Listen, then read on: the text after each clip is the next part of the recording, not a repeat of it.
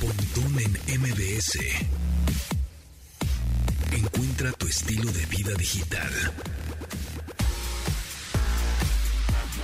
Lina Millán, en esta ocasión vamos a tener un tema muy polémico, controversial. ¿Cómo estás? Buenas tardes ya, son las 12 con un minuto. ¿Cómo estás?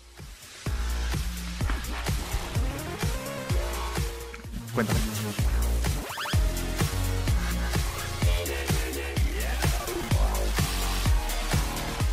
Creo que mucha gente ya hasta me pregunta sobre el tema. Creo que es algo que les interesa a la gente saber. Sí, es algo que nos interesa saber, esto de el poliamor. Paulina Millán, ahora sí, ya te tenemos. Este, no le había pachurrado un botón acá, pero ya, este, ya te escuchamos. Em, esto de, del, poliamor, o sea, a ver, nosotros estamos acostumbrados, no sé si es de cultura, no sé si es mm, eh, paradigma, tabú, que no sé, no sé, ahorita tú me explicas que somos monógamos, ¿no? O sea, eh, sí, eh, culturalmente, sí. Ah, o sea, culturalmente sí, pero esto viene desde hace mucho tiempo, que somos monógamos y otros no tanto. otros se van ahí más de, este, de, divertidos o no sé cómo llamarle, no sé cómo llamarles, este, o poliamores. Pero, a ver, es, estamos en lo correcto, se vale, no se vale, es la naturaleza humana, ser eh, monógamos o no. Esto del poliamor es realmente estás enamorado y te vuelves loco por tres, cuatro, cinco tantas personas o no, o nada más andas, este, pues es que de esta me gusta su aquellito y de esta otra me gusta su carácter y de esta otra pues me gusta su letra y así o cómo. Sí, mira, creo que sí es importante decir que, digo, la verdad es que hay, bueno, en esto de la monogamia versus la, eh, o sea, si somos monógamos o polígamos, va ganando la parte de que somos más bien como polígamos por naturaleza, en el sentido de que no hay una única persona en tu vida, ¿no? O sea, podrías estar, digo, afortunadamente, porque si te va mal con alguien por algo, pues puedes encontrar a alguien con quien entender. Pero después, no al mismo tiempo, no al mismo tiempo. Y, para muchas personas, fíjate que sí, para muchas personas, eh, creo que les ha pasado, hay mucha gente que nos escucha que de repente estás con alguien que si quieres mucho, pero a lo mejor hay alguien que pues no, no te digo, podrías decir, me gusta, me atrae, ¿no? Ahora, es ya una decisión de muchas personas vivir en relaciones exclusivas, esto es, nada más tengo relaciones sexuales o afectivas con una sola persona, pero... Pues es que para qué te metes en más broncas, ¿no? Si de por, si de por sí... no, yo ya con una pero fíjate que sí, hay mucha gente que dice, no, es que yo creo que se pueden hacer cosas diferentes y, claro, con otros nombres, pero siempre han existido formas alternativas de vivir, em, digamos que como el modelo predominante, que desde hace un par de siglos es eh, una exclusividad sexual, bueno, casi tres, sexual y amorosa con alguien, por amor, ¿no? Porque también antes era como el matrimonio, pero no necesariamente por amor. Entonces ahora te enamoras y estás solo con una persona, ¿no? Pero ya desde hace mucho tiempo hay muchas personas que dicen, la verdad es que yo sí preferiría que hubiera un tipo de apertura a nivel sexual. Hay gente que solo tiene nivel sexual, que pueden ser las relaciones abiertas o algunas personas que practican swingers, algún día platicaremos de eso. Y el intercambio de pareja, claro, pero también hay gente que dice, bueno, pero a mí me late que también haya como un tema afectivo, más importante que el sexual, ¿no? Entonces, eh, justo estas personas dicen, bueno, pues vamos a, a practicar algo que sea no monógamo, consensuado y responsable, es decir, básicamente no. Pero ¿cómo le dices? O sea, ¿cómo le dices a esa persona eso? O sea, ¿cómo te acercas y le dices, oye, ¿qué crees? que, mira, se me ocurre que, pues digo, ya estamos casados.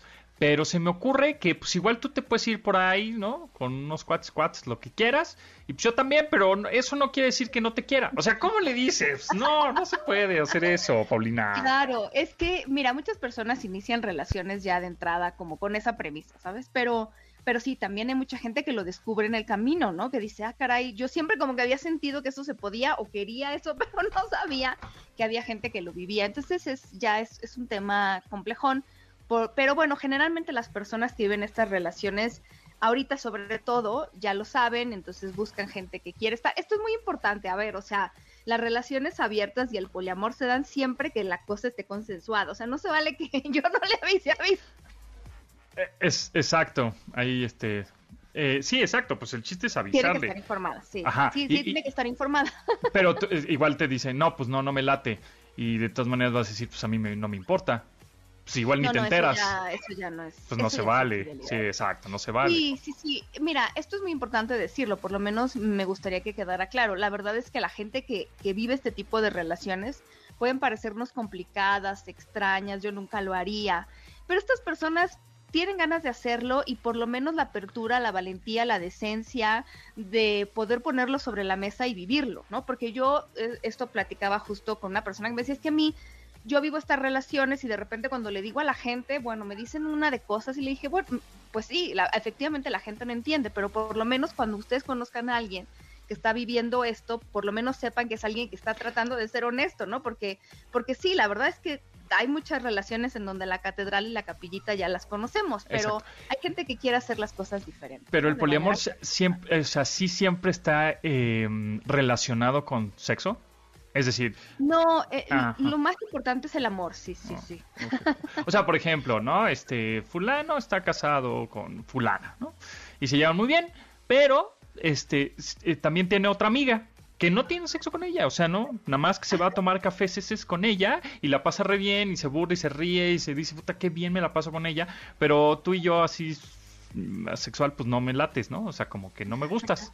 O sea, ¿eso es poliamor? No, ¿o sí? Pues mira, muchas personas asexuales, es decir, de estas personas que no les gusta tener relaciones sexuales con otra persona, se consideran precisamente poliamorosas justo porque el tema del amor y del afecto eh, prevalece en el poliamor. Entonces, dependiendo mucho de qué definición tengamos de la pareja y el amor, pero sí puede ser que haya relaciones poliamorosas en donde no haya sexo. Por el otro día estaba oyendo sobre el poliamor, que el sexo es, no está, o sea, es, puede estar, más bien, está, no es, ¿no? O sea, puede estar el sexo, pero no es la esencia del poliamor. Ok, ok. Luego, luego también eh, estaría bueno platicar de todo, todo esto de asexual, eh, bisexual, transexual, bueno, todos los, este, todos los géneros que ahora existen, que hay unos que de pronto o no los conocemos o no sabemos cómo, cómo son, ¿no? O cómo debemos respetarlos, etcétera. Sería bueno que nos platiques todos esta, estas variantes de géneros, ¿no? hay un montón. Eh, sí, perdón. No, no, pero dime, dime, dime. que los seres humanos somos súper diversos.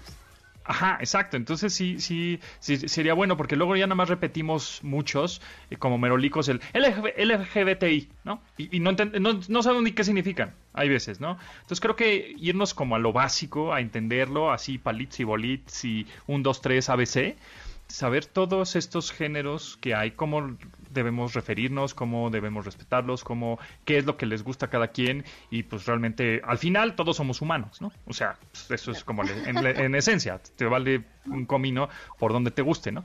O sea, eso es lo que yo creo, o sea, te da igual, pues, ¿no? Este, la cosa es, bueno, ser, ser humanos, pero bueno, tenemos varias, varias preguntas. Em, esto de los poliamores es, ¿podrías tener hijos con, con estos poliamores? O, ahí es como es la onda.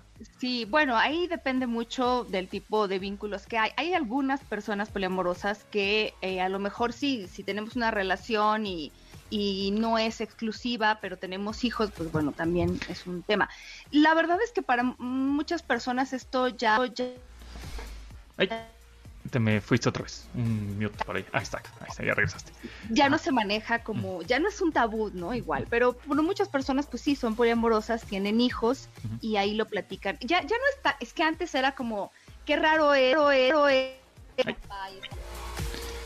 Ay, de pronto se nos va y regresa Paulina porque tiene ahí este un retorno extraño. Pero a ver, también, otra pregunta. O sea, ¿quién presentas a tu familia? Tendrías, ay, tengo tres novias o tengo tres novios. E-, ella es este Juana, esta es Petra y esta es fulana, ¿no? Eh, y entre ellas se conocen y todo bien. O sea, eh, ¿se, se puede? ¿Se vale?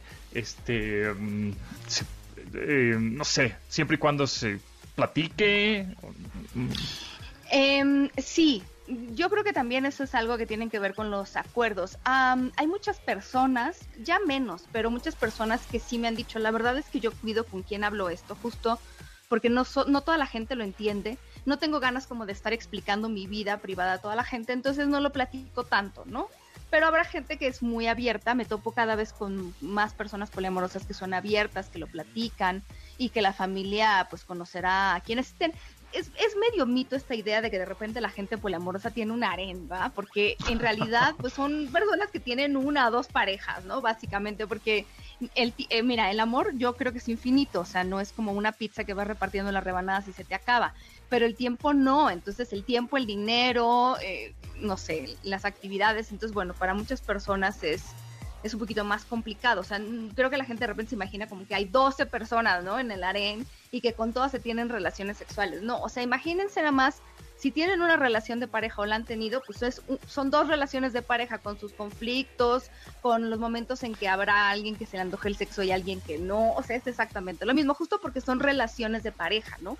No es como un encuentro casual de repente que tienes con alguien, porque eso es más como de relaciones abiertas, pero como en el poliamor hay una relación y hay un vínculo afectivo, pues nada más estás, estás básicamente dividiendo tu tiempo en dos relaciones. A ver, ok, vamos a ir un corte y regresamos contigo otra vez porque hay varias preguntas y ya tengo una que, a ver, este, quédense reflexionando en el corte.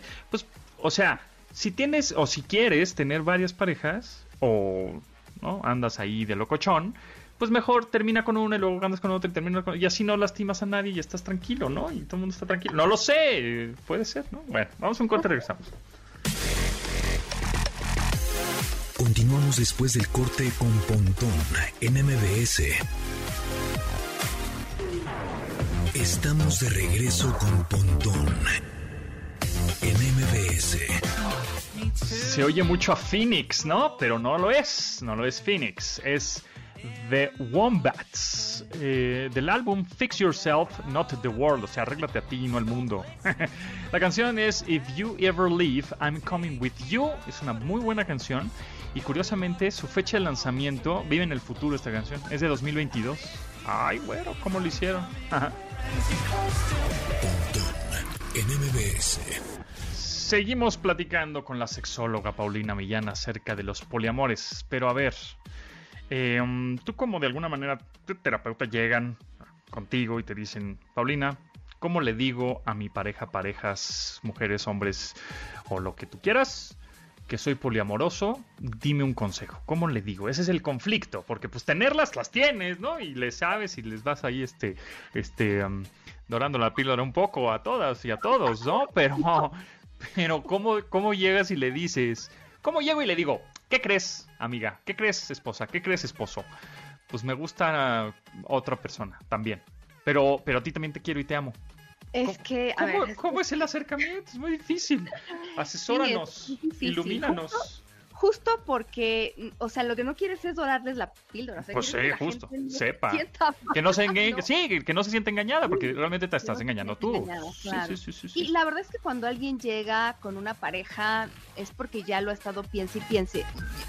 Es todo un tema porque, claro, la pareja puede sospecharlo, porque generalmente a lo mejor ha habido como algunas situaciones, conversaciones, pero generalmente no, y de repente puede ser como me saca mucho de onda, ¿no? Y puede haber mucho enojo. Y generalmente sí, la gente llega a terapia con la idea de trabajarlo, de pensarlo. O sea, la pareja al final del día no solo se trata de aceptar, y yo les diría, no acepten este tipo de situaciones o relaciones si a ustedes no les laten. O sea, este es un modelo de pareja que, que para muchas personas es ideal y lo aman y están dispuestos a manejar todo este asunto de cómo los ve la sociedad y los celos para poder estar en relación, relaciones así porque les gusta, les llama la atención, les genera mucho bienestar.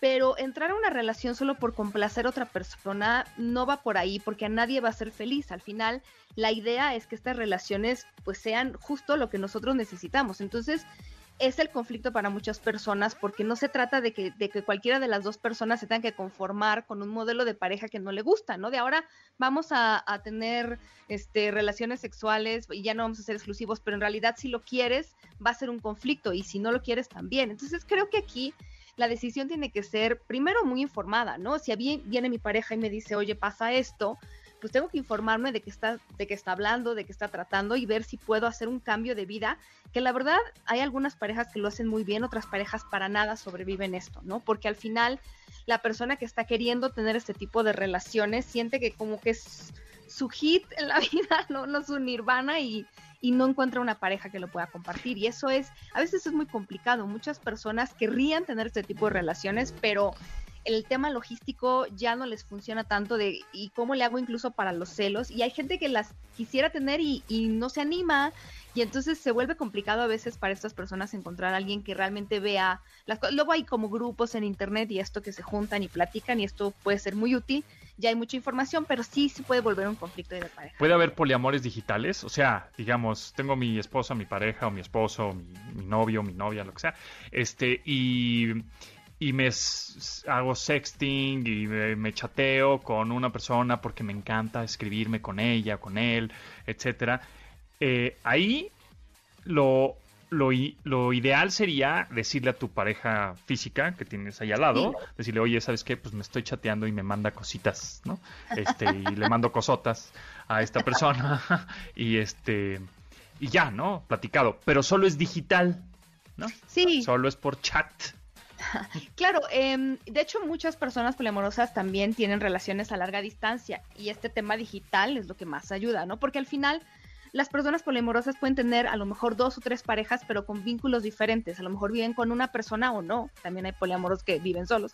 Y pueden tener relaciones a larga distancia. O, claro, y al final los acuerdos van a variar. Hay gente que dice, oye, a mí cuéntame cuando estés chateando, hasta quiero saber qué pasa. Pero habrá personas que digan, mira, yo sé que tenemos este tipo de relación, pero no me quiero enterar de lo que chateas con la otra persona. Eso también se vale. Hay muchas relaciones en los acuerdos es como prefiero no enterarme para no mal viajarme, ¿no? Que eso también es una decisión interesante. Claro, es que la vez pasada, la semana pasada estábamos hablando de inteligencia sexual y una de las partes era justo enterarte de las enfermedades de transmisión sexual y que el condón y cómo lo pones. Y entonces, cuando tienes una onda poliamorosa y estás teniendo varias parejas este, sexualmente activas, pues también como que la que con la que vives podría ser, no sé, porque eh, te va a decir, pues, pues este, igual andas ahí con dos o tres y quién sabe qué traigas ahora ahí este, este metido, ¿no? Entonces, sí, es, claro, el sexo seguro, protegido, todo eso es algo que se tiene que hablar. Digo, yo preferiría que siempre, independientemente del tipo de relación, pero claro, también cuando tenemos vínculos así no exclusivos, sobre todo a nivel sexual, pues va a ser importante. Bueno, y ahorita también no sexual, ¿verdad? Porque el COVID. Pero, pero claro, siempre es importante hablar de este tipo de acuerdos con todo el mundo. Sí, porque un poliamoroso eh, con la persona que anda, pues y sabe, ¿no? Todo es un hay un acuerdo, pues esa otra persona también puede ser poliamorosa y entonces también anda con tres o cuatro, cinco, diez, lo que quieras. Entonces ahí es donde se empieza ahí el pues el híjole, ya me da miedito estar contigo porque en una de esas pues no te cuidaste, ¿no? Y quién sabe qué traigas. Pues mejor digital, mejor mándame un WhatsApp ahí con tus videos.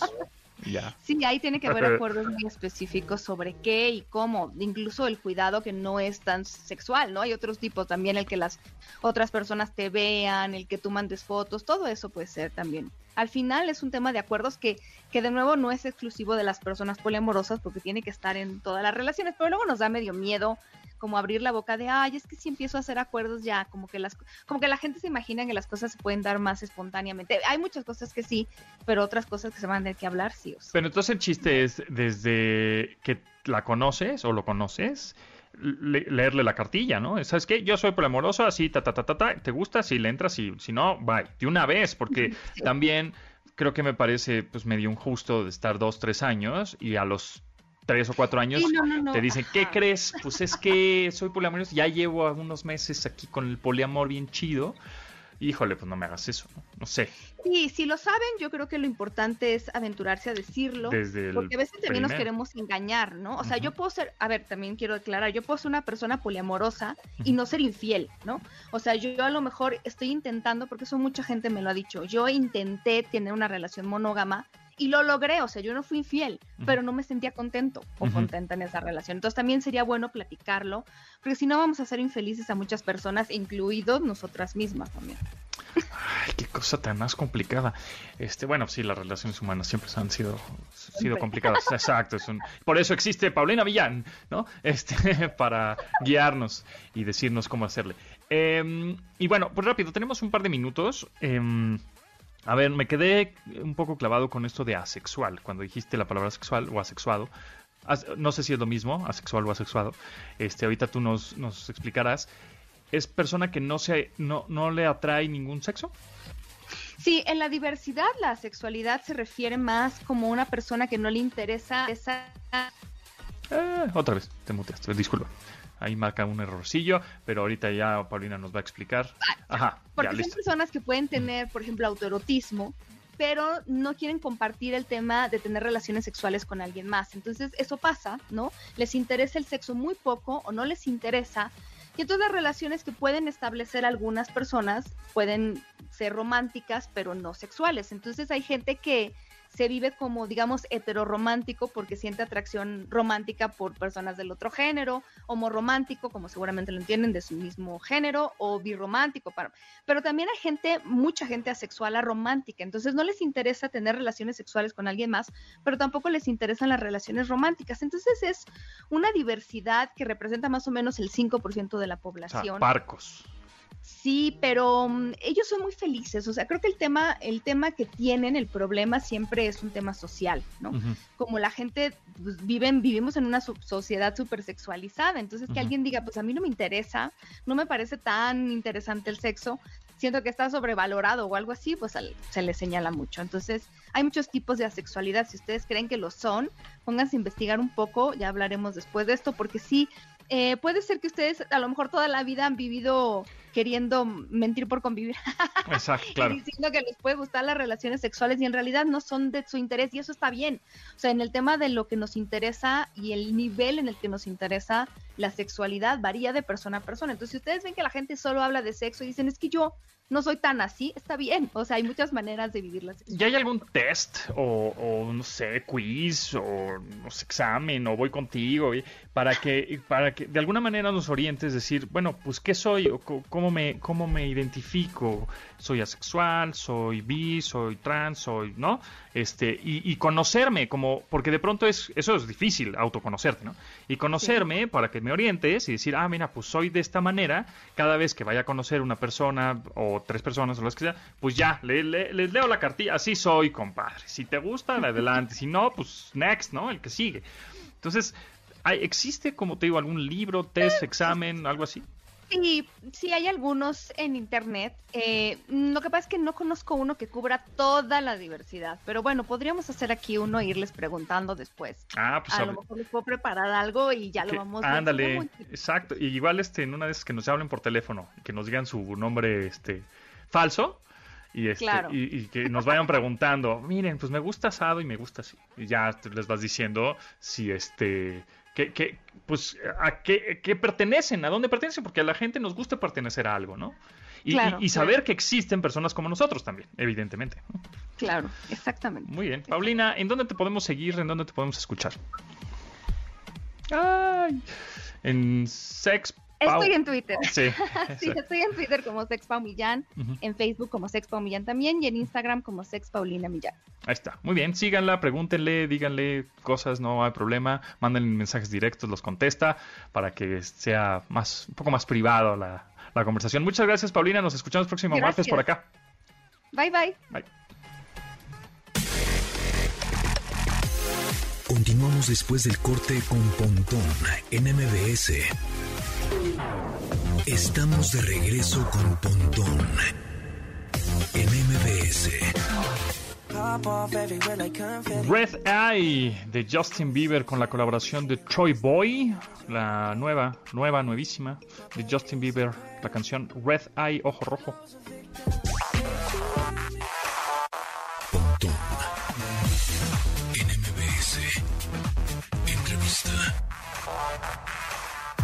Amigos, bueno, pues en esta ocasión vamos a platicar con Rodrigo Fernández, director para la MLB, la TAM, que es la MLB, Major League Baseball. Así es, porque se acerca ya peligrosamente la Serie Mundial. Estamos muy emocionados. Todavía no sabemos bien, bien a ciencia cierta qué es, quiénes serán los equipos. Pero, Rodrigo, ¿quién crees que sean? Porque se está poniendo bueno, ¿eh? Antes que nada, muchas gracias por la invitación, José Antonio.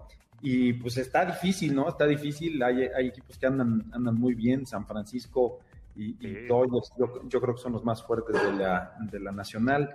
Y en la americana también, no, no sé, parece que va Boston y, Astros, pero está muy bueno, la verdad, está muy competido, hemos tenido unos juegos espectaculares y, la va que al, nivel de, lo que esperan nuestros aficionados. Exacto, ya a finales de, este mes vamos a, empezar a ver la Serie Mundial, las finales de la MLB, pero bueno, platícanos un poco cómo ha sido la experiencia ahora con la llegada, bueno, no con la llegada, con el presente de la tecnología, que vemos este, los partidos a través de dispositivos móviles, nos metemos al sitio mlb.com, este, es más, hay realidad aumentada en las transmisiones en donde vemos esta este, cajita del, del strike y ve, tú como audiencia o televidente estamos viendo si fue strike o no y nos ponemos como en el, en el lugar del umpire.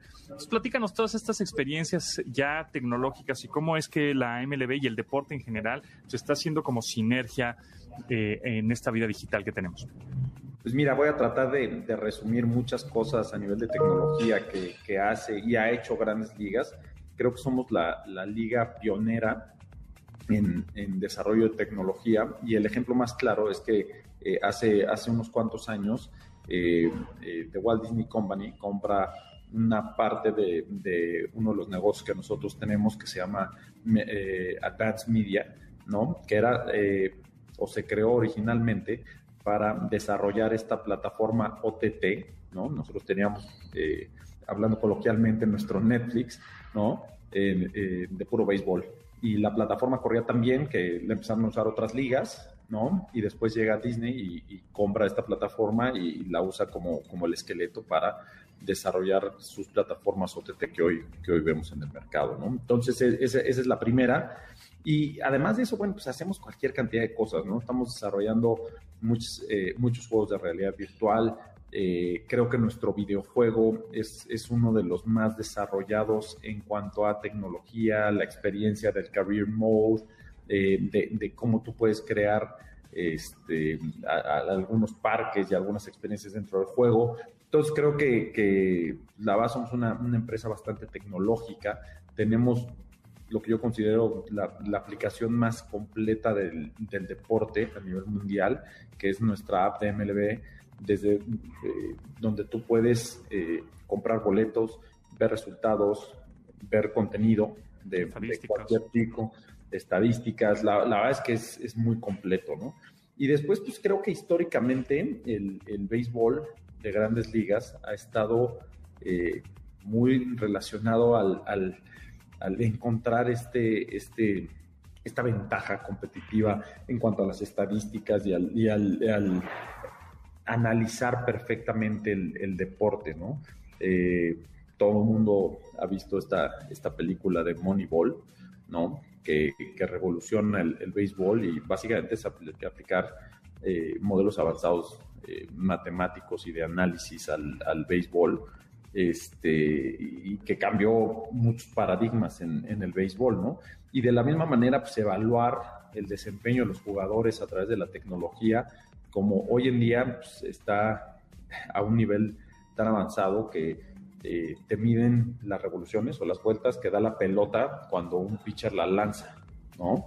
Este, y, eso, pues te, puede dar un, un indicativo desde que tanta suerte o no tuvo eh, en un partido, ¿no? Porque a lo mejor su pelota no, no estaba girando bien, pero pues, ese día la colocó mejor o no le dieron o algo la batearon pero se quedó dentro del parque o eran rolas. Este, a ese nivel de, desarrollo, ¿no? Te dice el, ángulo con el que, el, el, ángulo y la velocidad de salida que tiene un batazo, cosas de ese, de ese tipo que la verdad es que eh, pues, se necesita una, una, tecnología muy importante, la, velocidad del bat, ¿no? Eh, cuando estás bateando. La verdad que, a nivel tecnología creo que, que la liga se ha desarrollado importantemente. Sí, definitivamente. Este, hemos, bueno, yo te voy a ser sincero, soy medio millamelón, ¿no? este, em, eh, y, y, sigo algunos partidos, pero bueno, la Serie Mundial es la que más, obviamente, más pasión le pongo, los, los playoffs, por supuesto, y también veo todo esa, eh, todas estas estadísticas, porque sabemos que el béisbol es de estadísticas, estadísticas, y creo que es el deporte que más estadísticas tiene y más reglas tiene, por supuesto. Entonces, si nos estás comentando cuántas revoluciones o vueltas da la bola, en la trayectoria del batazo, vemos este, ¿cómo, cómo va a ser el futuro. Es decir, ya tienen algo planeado, por ejemplo, en las transmisiones en televisión, porque vemos que también son sumamente importantes, como por ejemplo, eh, según yo tengo entendido que fue la, eh, el béisbol fue el que implementó en publicidad este green screen o este pantalla verde que estaba atrás del umpire y en donde cada canal de televisión podría meter ahí sus anuncios, por ejemplo, ¿no? Entonces, en, un futuro em, veremos que por ahí también vi un, como concepto, un videoconcepto de cómo podría ser el béisbol en un futuro, en donde está marcada la realidad aumentada en la televisión como nunca. Y entonces entiendes todavía más el deporte, ¿no? O sea, alguien que le gustaba, pues ahora lo va a entender más, con más números, más estadísticas, más reglas, que sabemos que de pronto las reglas en el béisbol, decir, ay, esa, esa, esa regla existía, el BOC, ¿no? Entonces esas cosas como que de pronto no, no entendemos. ¿Cómo imaginas o cómo será más bien, tú que estás más, pues tú eres el director de, de MLB Latam, cómo va a ser una transmisión eh, de béisbol en un, en un futuro? A ver, yo, yo, yo creo que, eh, como bien lo decías, eh, las transmisiones cada vez se sofistican más. Hace algunos años empezó este, este green screen con la valla virtual detrás y hoy ya se ha migrado a, algunos otros tipos.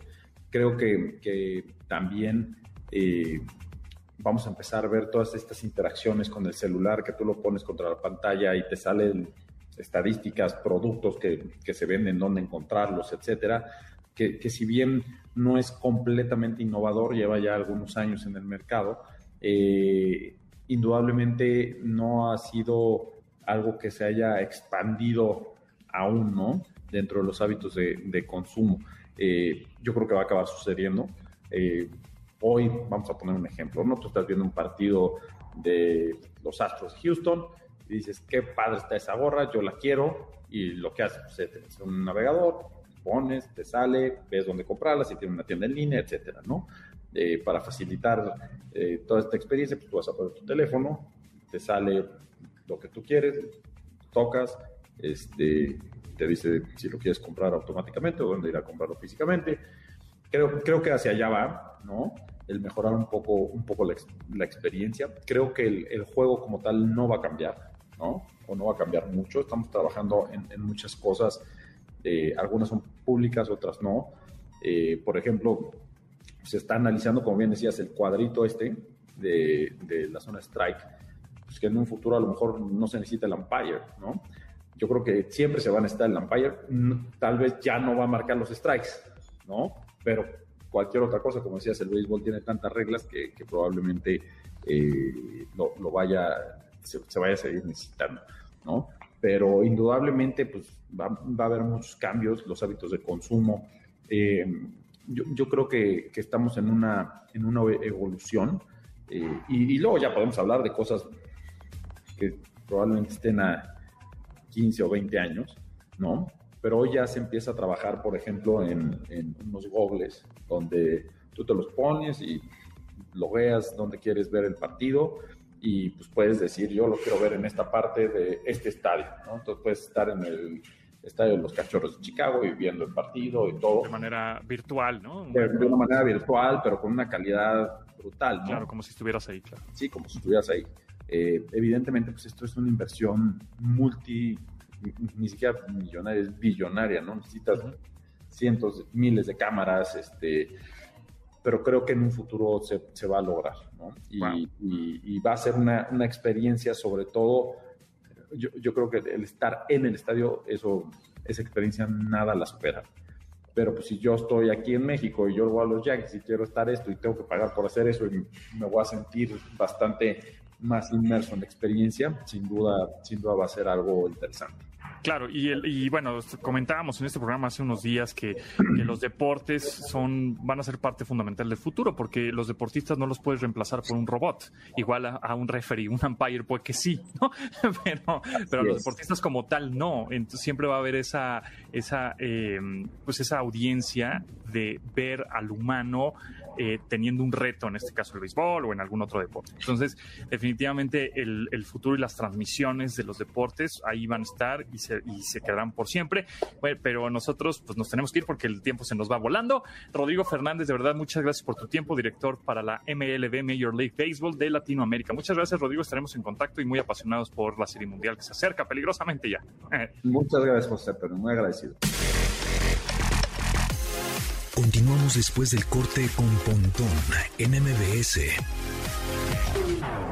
Estamos de regreso con Pontón en MBS. ¿A qué le suena? Exactamente, es un cover que le están haciendo a Moby. La canción se llama Streamways y la interpreta Pomplamoose. Es una banda, em, eh, un dúo musical estadounidense compuesto por Natalie Dunn y Jack Conte. Bueno, pues Jack Conte, que es uno de los músicos de Pompla, Pomplamoose, es el fundador, Jack Conte, de Patreon. ¿Se acuerdan de, este, bueno, cofundador de Patreon? Esta plataforma en donde hay justamente artistas o creadores de contenido que este, cobran por su contenido. No es como, como OnlyFans, que está más enfocado a, pues a este contenido explícito, ¿verdad? Y más para adultos, sino que Patreon, tú subes podcast, video, este, fotos, rolas, lo que quieras, y se suscriben este, pues a tu canal, a tu Patreon, ¿no? Y tú das una lanita para apoyar a tu creador. Bueno, pues Jack Conte es el cofundador de Patreon, que a su vez es el mus uno de los músicos de esta banda que se llama Pompa Plus, Pompla, Pomplamoose, perdón, y que le hacen cover a Moby en esta canción que se llama Extreme Ways.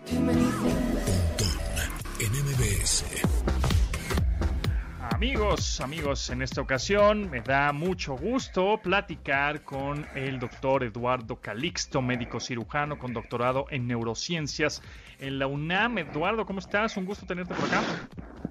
¿Qué tal? Muy buenas tardes, mi querido José Antonio. Por un saludo a todos nuestros amigos de MBS y feliz de estar en estas ondas gercianas. Eso, me, encanta, me encanta. Oye, pues mucho que platicar, la verdad, este, y, la, y la tecnología siempre está relacionada con el cerebro humano definitivamente, pero en esta ocasión me gustaría platicar acerca de las ventajas y desventajas de los videojuegos con respecto obviamente a nuestro cerebro, ¿no? Y ya después me gustaría, en, en un otro tema me gustaría platicar de Neuralink, de este de los chips que te meten en la cabeza pero bueno ese será otra en otra ocasión. Pero platícanos cuáles podrían ser primero las las ventajas de jugar videojuegos este al cerebro sí fíjate hay que entender el concepto de que tenemos 86 mil millones de neuronas. Cada neurona puede conectarse entre 5 mil a 15 mil entonces estamos hablando que el número finito de estas neuronas depende en dónde, en qué etapa y qué estamos haciendo. El cerebro humano puede generar 48 pensamientos por minuto. Puede tomar en un día 2.160 decisiones. Pero si estamos hablando ahora de la neuroquímica, es decir, sustancias químicas que, nos dan placer, que nos permiten poner atención, que nos permiten atender, memorizar, cuando estamos hablando de videojuegos, en las primeras etapas de la vida, algunos videojuegos pueden tener efectos no muy benéficos que eventualmente después de los 60, 70 años sí se pueden ver. Y cuando tú abres la pregunta de cuáles serían los efectos benéficos, los efectos benéficos a todas luces son maravillosos cuando una persona de 70, 75 años ya sé que ahorita muchos levantaron las así las cejas y dijeron, espérame, mi abuelito jugando, ¿sí? Integra esto una capacidad de identificar, adelantarse eventos, planificar, generar estrategias, sobre todo control específico de la mano que ayuda muchísimo a los pacientes que pueden tener enfermedades neurológicas como el Parkinson o cuando se tiene Alzheimer, evitan el deterioro neurológico. En consecuencia, el efecto benéfico de estos juegos que están relacionados para elaborar estrategias, como, Minecraft, o, generar estas situaciones de corre y, escóndete ya grupo con alguien. Sí, más sigiloso. Este tipo de, Exactamente. Este, estas interacciones hacen que el cerebro de estos individuos disminuya la muerte neuronal y generen esta actividad de mayor actividad, digamos, en conexiones neuronales. Y es entonces cuando voltean los generadores de videojuegos, los artistas, y dicen, vean ustedes, nos han venido atacando el campo de las neurociencias en los pasados 15 años, diciéndonos que, espero que sea la siguiente pregunta, mi querido Juan Antonio Pontón, de los efectos negativos, cuando tú volteas y dices, bueno, a ver, resulta que esto lo abre en discusión y conste, no lo estoy diciendo yo, es un artículo ya publicado por un grupo coreano en el año 2009. Hace 12 años, ellos sacaron a colación para, para tener en consideración los ninis coreanos, los que ni estudian ni trabajan acá en México, ellos tienen una particularidad, los ninis coreanos se ponen a jugar videojuegos. Entonces, en este grupo de adolescentes, niños adolescentes que están jugando videojuegos, se descubre por primera vez que los juegos, entre más violentos son, cuando más virtualmente, y entre comillas, y lo señalo, están matando eh, animaciones, en ese momento esto se convierte en una desmielinización, una disminución de la cantidad de sustancia blanca que es una parte esencial en las neuronas en el cerebro para generar comunicación entre grupos neuronales. La velocidad de comunicación entre varios grupos neuronales disminuye y por lo tanto toma de decisiones, memoria aprendizaje se vienen para abajo. Esta es una situación que a todo el mundo dijo, de aquí somos, y te enterarás que, bueno, pues las escuelas, las estructuras de padres de familia dijeron, es que entonces mi hijo va a quedar idiota. Contexto. Hay una etapa crítica en donde este factor es muchísimo más importante y son entre los 7 y 14 años. Los juegos violentos parece entonces quedar con esto demostrado que entre 7 y 14 años, jugando más de 4 horas al día, generando estrategias netamente nocivas e hipersexualizados, conste y subrayo hipersexualizados, en el contexto de que, bueno, un niño de 7, 8 años todavía no reconoce todo este factor parece que todo esto está relacionado con una disminución en la organización de redes neuronales que a los 7, 14 años van a dejar una secuela. Por lo tanto, es en donde tenemos que tener muchísimo cuidado qué videojuegos están jugando nuestros hijos, nuestros adolescentes, qué tipo de estrategias y con quiénes estamos. En este contexto entonces, un juego de violencia a un señor de 60, 65 años no le genera una estrategia mayor ni le va a generar mayor conexión neuronal. Entonces quiere decir que depende del videojuego, depende de las horas, depende de la edad, depende de la neuroquímica, para que estemos hablando de efectos benéficos o perjudiciales. Y a este punto final es entonces entender, y no, no se trata ni, ni, de satanizar, pero tampoco de vangloriar, lo que otras cosas pueden hacer con los videojuegos. Finalmente, pues queda muy claro que el videojuego sí disminuye. Hoy se me fue. ¡Ay! Se me fue. El doctor Eduardo Calisto se, se, me desconectó. A ver si se vuelve a conectar. Pero sí, efectivamente, por eso los videojuegos tienen una clasificación. O sea, no a un niño de 7 años le vas a poner a jugar Call of Duty, ¿no? Eh, porque no, porque ya eh, eh, físicamente o digamos clínicamente, pues no, no, no, no es bueno para ellos. Sin embargo, cuando este niño crece, crece, ¿no? Y tendrá, no sé, 18, 20, tanta, ta, ya puede jugar Call of Duty, matanzas y zombies y cuánta cosa, no hay problema, ¿no? Como lo está diciendo, eh, lo estaba diciendo el médico cirujano en doctorado en neurociencias de la UNAM, el doctor Eduardo Calixto, y lo tenemos otra vez de regreso rápidamente, a ver si se logra conectar, pero bueno, eh, de todas maneras tenemos un poquito de tiempo ya, eh, y me gustaría después conversar otra vez con él. Eduardo, estamos ya de regreso contigo. Este, tenemos poco tiempo, pero sí, justo comentaba que por eso hay clasificaciones en los videojuegos y no a un niño de 7 años lo vas a poner a jugar este eh, Call of Duty, ¿no? Por ejemplo, porque eso sí puede tener una secuela, pero conforme vaya creciendo, pues ya lo podrías hacer, ¿no? O sea, no hay problema. Mm creo que tenemos ahí un problema todavía de comunicación, pero bueno, en fin. Este, y después, igual en, estos días o la próxima semana, platicamos otra vez con él para que nos justamente nos hable de esto de Neuralink, que también es algo increíble que tiene el señor Elon Musk en cuestión de este chip que te va a meter en la cabeza y que ya hay un, eh, un experimento justo con un chango, con un simio, que a través de su chip injertado en el cerebro puede mover una pantalla o gráficas, una interfase gráfica, ¿no? En una pantalla con tipo videojuego, justamente con solo pensarlo, ni siquiera estar a través de un control, una palanca o lo que sea, ¿no? Eh, de verdad que es increíble. Entonces me gustaría retomar la comunicación con él en unos, pues en unos días para que nos platique de esto. Y bueno, pues muchas gracias. Nosotros nos escuchamos mañana, mañana ya miércoles. Uy, qué rapidez miércoles. Muchas gracias a Yanil, Memo Neto, Itzel, Marcos y Beto en la producción de este programa. Y se quedan con Manuel López San Martín en Noticias MBS. Mi nombre es José Antonio Pontón y recuerden que así como se comportan en su vida offline, compórtense en su vida online. Pontón en MBS. Te espera en la siguiente emisión.